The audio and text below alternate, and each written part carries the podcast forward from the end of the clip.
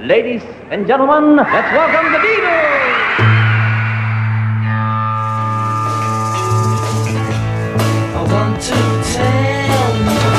About the Beatles, der Podcast zu den Fab Four mit Malte Asmus. It's great, it's sold, it's the bloody Beatles, shut up.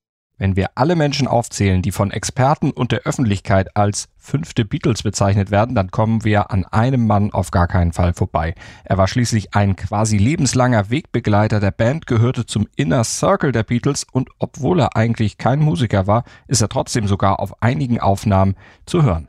Es geht um Neil Aspinall, Freund, Fahrer, Fixer, Vertrauter, Finanzmanager und obwohl er eigentlich in ihrem Alter war, war er für eine ganz kurze Zeit auch sowas ähnliches wie der Stiefvater eines der Beatles. Klingt komisch, war aber so und Neil war vielleicht der einzige Mensch aus dem Inner Circle der Beatles, der wirklich Einblick in alle Belange rund um die vier hatte, all ihre Geheimnisse kannte.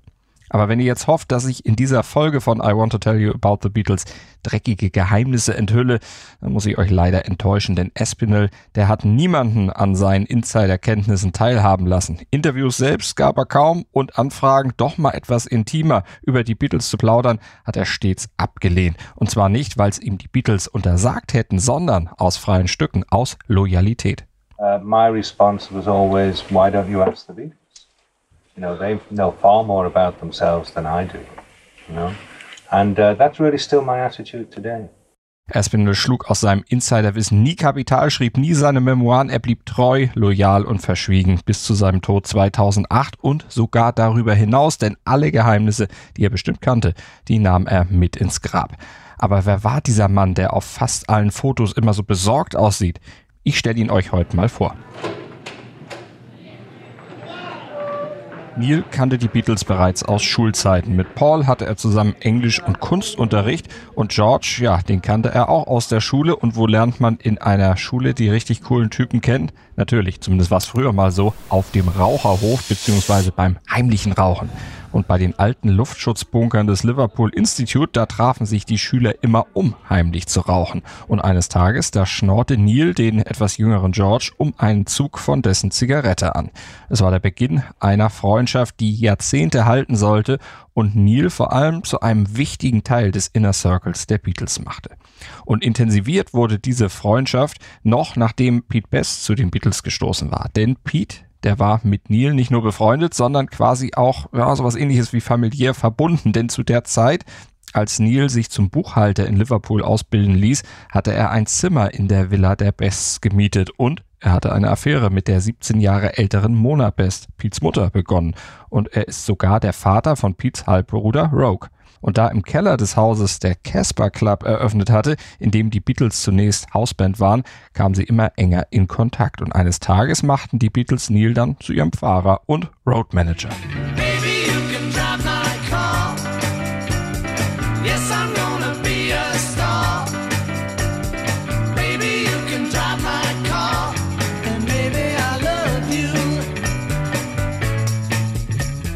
den Job als Fahrer aber erledigen zu können, da brauchte Neil erstmal ein Auto und da hat er sich extra für 80 Pfund einen alten Van gekauft, mit dem er die Beatles und ihr Equipment dann zu den Konzerten fuhr. Fünf Schilling bekam er dafür von jedem der vier pro Konzert. Und so ging es dann zu einzelnen Auftritten, kleinen Touren zum Beispiel nach Schottland, und als die Beatles vom ersten Trip nach Hamburg zurückgekehrt waren, da setzte auch Neil alles auf eine Karte. Er merkte, wie viel Potenzial bei den Jungs vorhanden war. Er kündigte seinen Job als Buchhalter und arbeitete fortan Fulltime als Road Manager der Beatles.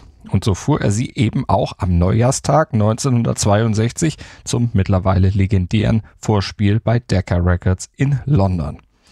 Und damit die Beatles pünktlich morgens um elf dann auch ihre Session dort wahrnehmen konnten, da hatte Neil am Steuer alles geben müssen. Zehn Stunden hatte er sich mit den Beatles im Gepäck durch einen Schneesturm gekämpft, sich sogar mindestens einmal verfahren, aber am Ende hatten sie es tatsächlich geschafft. Sie waren pünktlich zum Vorspielen angetreten. Gut, sie wurden letztlich trotzdem abgelehnt, aber das war ja nicht Nils Schuld und sie kamen ja auch woanders unter und letztlich auch zu Weltruhm. Aber sie schmissen ja auch Pete Best raus, trotz des Interessenkonfliktes, dem Neil da jetzt unterlegen war. Weil er ja mit Pete befreundet war und mit der Mutter liiert war, entschied er sich für die Band. Er blieb bei den Beatles und er entschied sich für einen langen und durchaus auch etwas kurvigen gemeinsamen Weg. The long and winding road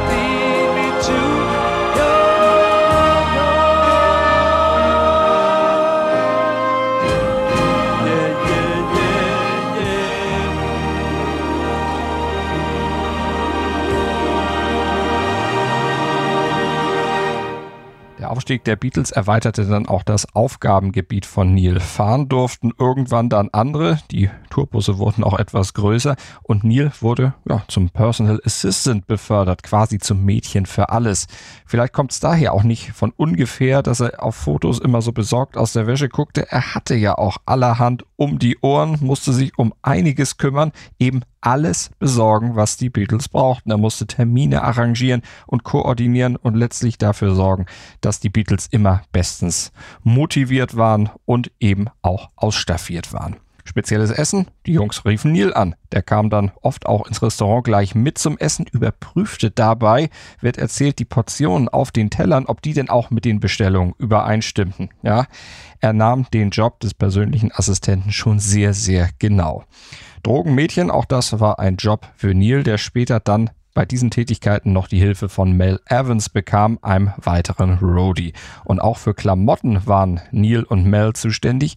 Brauchten die Beatles etwas, musste Neil es irgendwo einkaufen, ganz egal, wo sie gerade waren, auch wenn es wie in Amsterdam mal auf einer Grachtenfahrt war, als die Beatles am Ufer eine Gruppe junger Leute mit Capes sahen und sofort unisono befanden, solche Capes, die brauchen wir auch. Neil, besorg uns die mal. I think John and uh, Paul or somebody spotted a couple of uh, students Yeah. walking along the bank with those capes on. We uh, we found them somewhere in Amsterdam and then got them copied in uh, in Hong Kong, and they were the capes that were used in Help. Ja, im Film Help kamen sie dann also zum Einsatz. Neil hat übrigens sein heute noch, er hat sich natürlich auch ein anfertigen lassen. Die Band hat ihm auch noch einen spendiert. Und er ging damals in seiner Aufgabe völlig auf. Klar, es war ein harter Job, mitunter vielleicht auch etwas erniedrigend und nicht unbedingt hoch bezahlt, aber er liebte diese Aufgabe. Er hatte keine Lust auf einen Bürojob. Er wollte da sein, bei den Beatles, für sie da sein. Und im Gegenzug war er schließlich auch überall mit dabei, auf Tour rund um die Welt, bei den Konzerten, bei den Partys im Hotel, nach den Gigs und er erlebte den Hype um die Jungs so aus nächster Nähe mit. Und dabei war er auch gefordert, seinen Ideenreichtum einzubringen. Neil musste nämlich dafür sorgen, dass die Beatles stets möglichst unbeschadet von kreischenden und auch übergriffigen Fans von A nach B kamen. Wie zum Beispiel am 1. September 1964 beim Konzert der Beatles in Atlantic City. Hier erinnert er sich in einem US-Interview. Well, it was so hard to get them in that we, I decided with the chief of police and with the police captain that when they came off stage, went straight off stage, turn right into a lift and go down to the basement.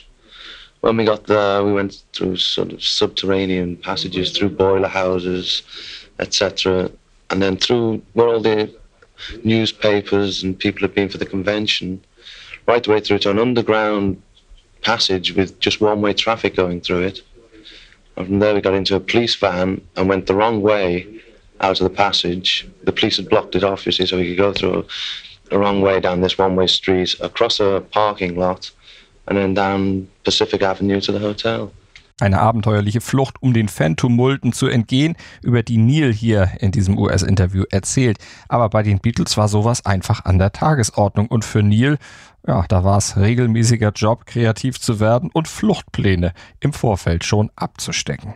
A lot in England, we've gone from the actual theatre underground and come out in other buildings and up lifts. Oh, you know, we've gone a couple of blocks underground before we've, we've actually come out into the cars or the van or whatever we go out in, you know. Have you ever disguised them? Have, No, never disguised them.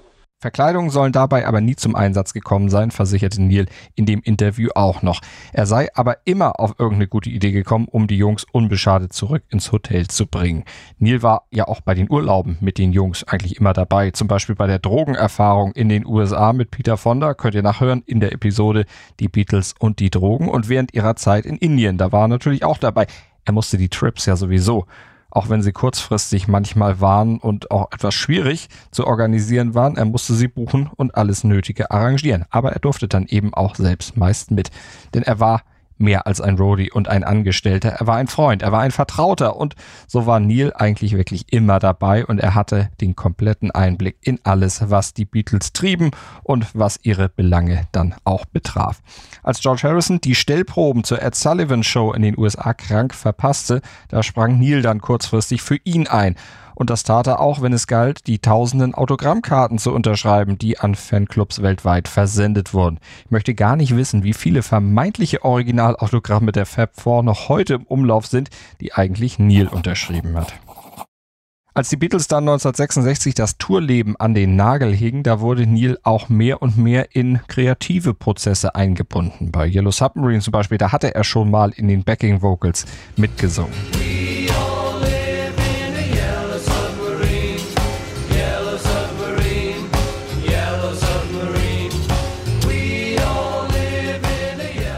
Aber für das Pepper-Album, da wurde er dann noch mehr eingespannt. Die Fotos zum Beispiel der ganzen auf dem Cover verewigten Stars, die musste er zusammensuchen und zusammenstellen.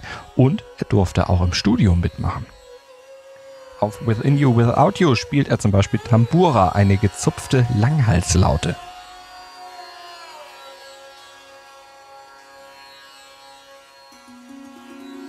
Und bei Being for the Benefit of Mr. Kite, da durfte er an der Mundharmonika mit ran. Doch nach dem Tod von Brian Epstein war dann noch eine andere Fähigkeit von Neil Aspinall gefragter als seine musikalischen Aushilfsdienste. Er hatte ja mal Buchhalter gelernt. Und da die Beatles nach Epsteins Tod jemanden brauchten, der sich um ihre Finanzen und auch die Firmen wie das neu gegründete Apple Corps kümmerte, fragten sie Aspinall, ob er nicht die Leitung übernehmen wollte. Aspinall stimmte widerwillig zu, aber eben nur unter der Prämisse, dass das interimsmäßig geschehe. Eigentlich wollte er nämlich keinen Bürojob, fühlte sich damit überhaupt nicht wohl. Vor allen Dingen, weil er den Berg an Arbeit sah, den er da verrichten musste. Er musste sich nämlich erstmal einen Überblick über alle Apple-Geschäfte verschaffen und das war eine richtige Sisyphus-Arbeit, denn trotz zahlreicher Geschäftsbeziehungen mit Angestellten, Künstlern, Plattenfirmen und so weiter existierten kaum schriftliche Verträge, waren zumindest nicht auffindbar. Ein richtiges Chaos, das Espinel erstmal ordnen musste.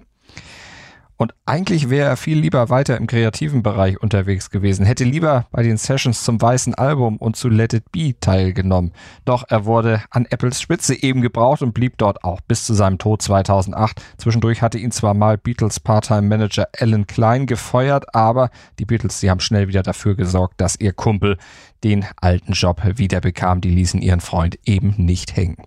Und Gelegenheit, kreativ zu werden, hatte Aspinall auch als Apple-Chef später mehr als genug. Denn in den 90ern zum Beispiel, da hatte er als Executive Producer maßgeblichen Anteil an der Entstehung und an der erfolgreichen Umsetzung des Anthology-Projektes und er sicherte generell mit cleveren Geschäftsideen das Erbe der Beatles für die Nachwelt.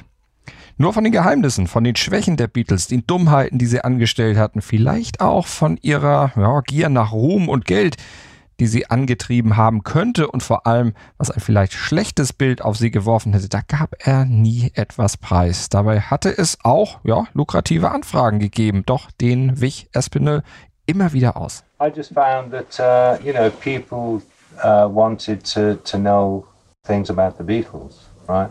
Uh, my response was always, "Why don't you ask the Beatles? You know, they know far more about themselves than I do. You know." And uh, that's really still my attitude today. Die Freundschaft zu den Beatles, die war ihm wichtiger und die hielt zeitlebens. Wenige Tage vor seinem zu frühen Tod mit 66 Jahren am 24. März 2008, da war Paul McCartney ein letztes Mal bei ihm gewesen. Er nutzte damals die Zeit im Krankenhaus, sich von seinem Freund Neil zu verabschieden und für alles zu danken, was er für ihn Zeit seines Lebens getan hatte. Und das war eben mehr als nur ein paar geschäftliche Dinge zu erledigen. Dir hat dieser Musikpodcast gefallen? Dann abonniere, bewerte und empfehle ihn weiter.